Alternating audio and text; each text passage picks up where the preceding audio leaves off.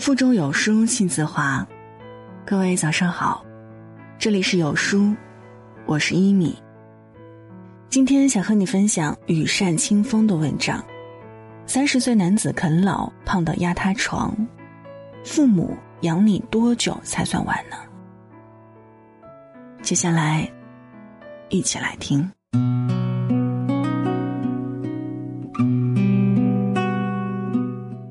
之前在网上看到一则新闻，印度有名男子年龄三十多岁，赖在家里不去工作，让年迈的母亲养着他这个四肢健全的人，却毫无羞愧感，体重一路飙升到六百斤，胖得连家里的床都压塌了，不得不专门定制。他吃饱了睡，睡醒了吃，最多玩玩游戏，从不会做家务。偶尔把家里的小柴犬抱在脖子上玩一会儿，除此之外根本不动，躺在床上等着母亲煮饭烧水。年复一年，母亲实在受不了，于是离家出走，希望儿子能够独立起来，至少起床去厨房给自己弄点吃的。但是一个月后，母亲发现儿子饿死了，万念俱灰，既自责又无奈。无法独立的成年人背后，是有苦无处说的父母。朋友最近遇到一件奇葩的事儿，他在人力资源部工作，打电话通知一个男子面试，结果是对方父亲接电话，要求有什么事儿先和他联系，而不是和他儿子，理由是怕他儿子被人骗。朋友对此无话可说，他实在不明白，为什么竟然会有这样的父母。著名心理咨询师武志红认为，很多中国式的家庭常常是共生的关系，边界感模糊，我中有你，你中有我，陷入死循环。他们最重要的心理特点是共生与全能自恋，结合在一起构成共生绞杀。我要和你在一起，否则一个人太痛苦；但在一起时，你要听我的，否则我会有巨大愤怒。不是攻击你，就是攻击我自己。在这种环境下的孩子，尽管身体和年龄在增长，心理还停滞在婴儿的发展水平。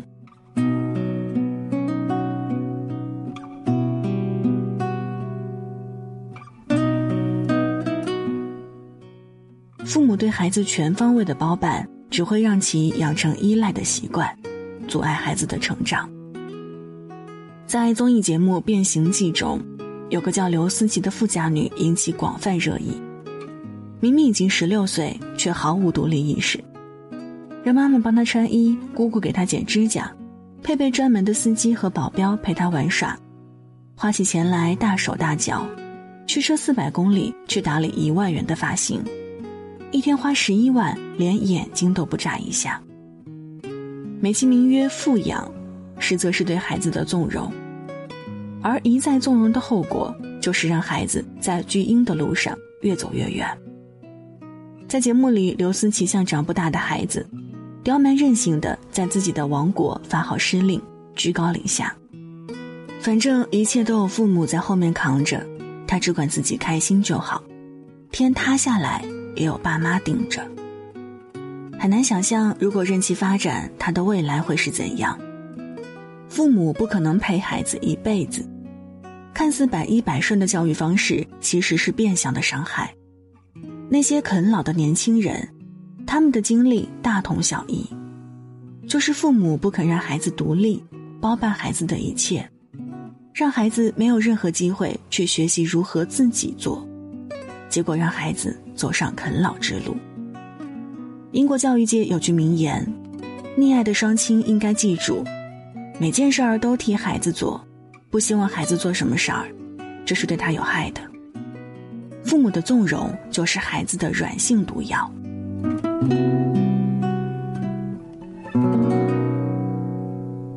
和同事吃饭时聊到买房的话题，他一边喝着杯中的红酒，一边信誓旦旦地说：“现在这时代房价这么高，不啃老怎能买得起房？”就凭着这点破工资，父母援助孩子是天经地义的，你说是不是？听他一路讲下去，大致都是：现在我过得不好，都是父母不给力，没有给予我好的条件之类的话。扭曲的价值观认为父母付出的一切都是应该的。我有个邻居，二十五岁，大专毕业，闲赋在家，每天在网吧打游戏。他妈之前动员大家给他找工作，三份工作都只做几天，还挑三拣四，各种嫌弃。觉得工作八小时太累，还嫌弃家人没本事，不能让他成为富二代。可是父母含辛茹苦养你多少年才算完呢？你以为的岁月静好，不过是有人在背后负重前行。这个世界上没有谁该理所当然的对你好，包括父母。他们也是人，也有自己的人生。对父母的付出不屑一顾，暴露出的是低层次的认知。一个人会走上啃老的道路，既有孩子的认知因素，也有父母过度溺爱的原因。想要从源头上根除，就得重塑积极开放的教育方式。真正的爱应该是给予孩子积极的鼓励，而不是给予无止境的溺爱。我很欣赏《奇葩大会》的木之，更欣赏他妈妈的鼓励式教育。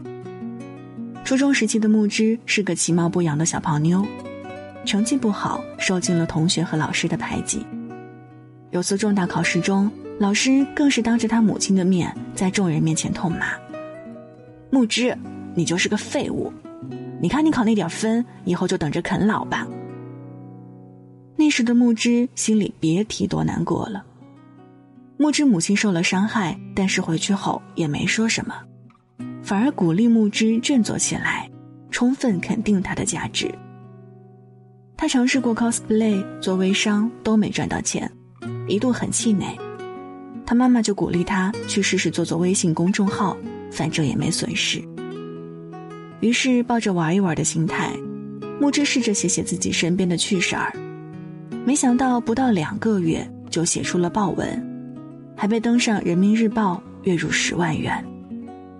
木之的成功逆袭离不开妈妈的积极鼓励和正面的语言暗示。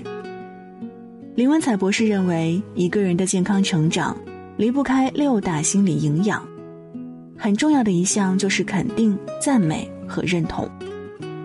孩子进入四到五岁阶段，自我已经形成，非常重要的心理营养是肯定、赞美、认同。这阶段得到足够的肯定赞美，孩子会自信，给自己建立一个正向的价值感，同时也更能欣赏到别人的优点。孩子会朝着父母表扬的方向去努力，父母表扬孩子做到了一次，孩子会努力每一次都做到。要注意的是，我们要肯定孩子的努力行为，而不是聪明才智，这有利于塑造孩子坚毅的品质。其实每个人终其一生都渴望得到赞美，获得快乐。一个懂得欣赏孩子的人，能给予他们源源不断的生命滋养。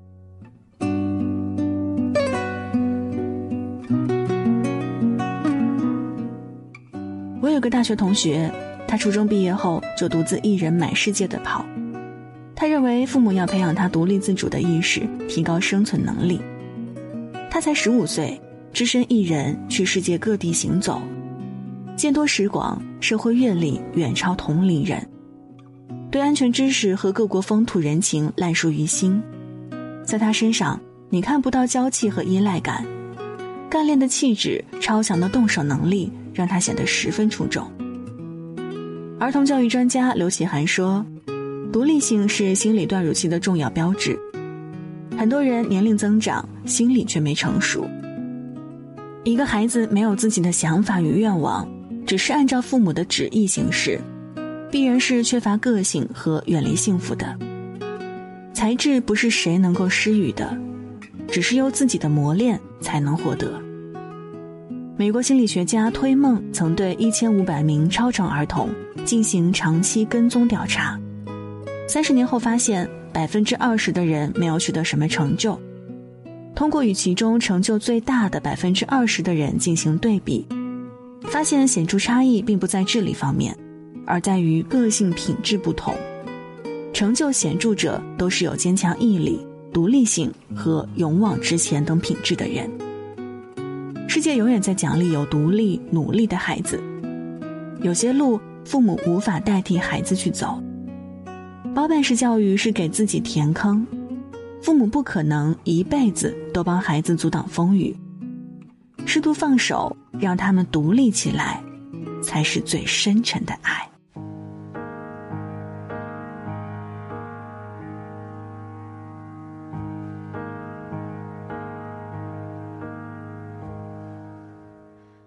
好了，这就是今天和大家分享的文章。在这个碎片化的时代，你有多久没有读完一本书了呢？长按扫描文末二维码，在有书公众号菜单免费领取五十二本好书，每天都有主播读给你听。我是一米，感谢各位的收听，祝您早安，一天好心情。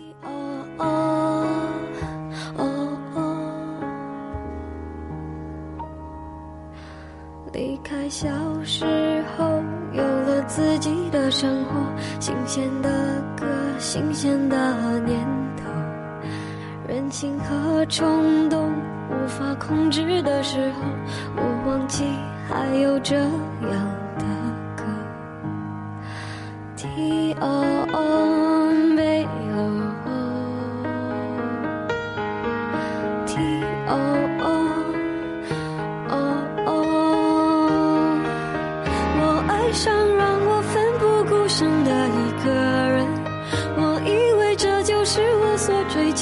世界，然而横冲直撞，被误解、被骗，是否承认了世界背后总有残缺？我走在每天必须面对的分岔路，我怀念过去单纯美好的小幸福，爱总是让人哭，让人觉得不满足，天空很大却看不清楚，好孤独。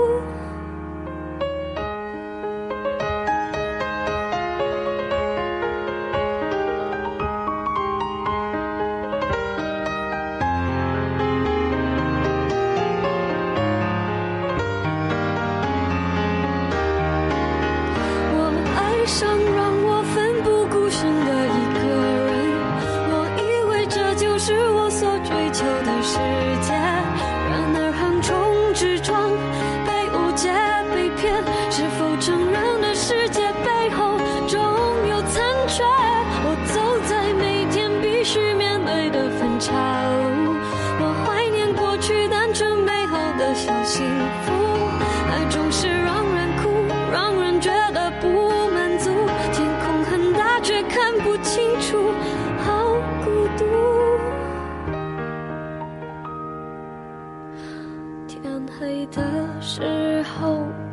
想起那首歌，突然期待下起安静的雨。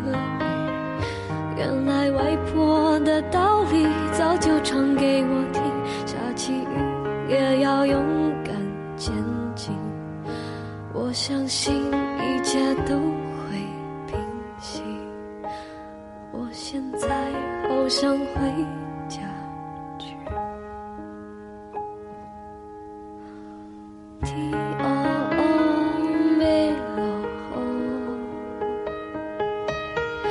天。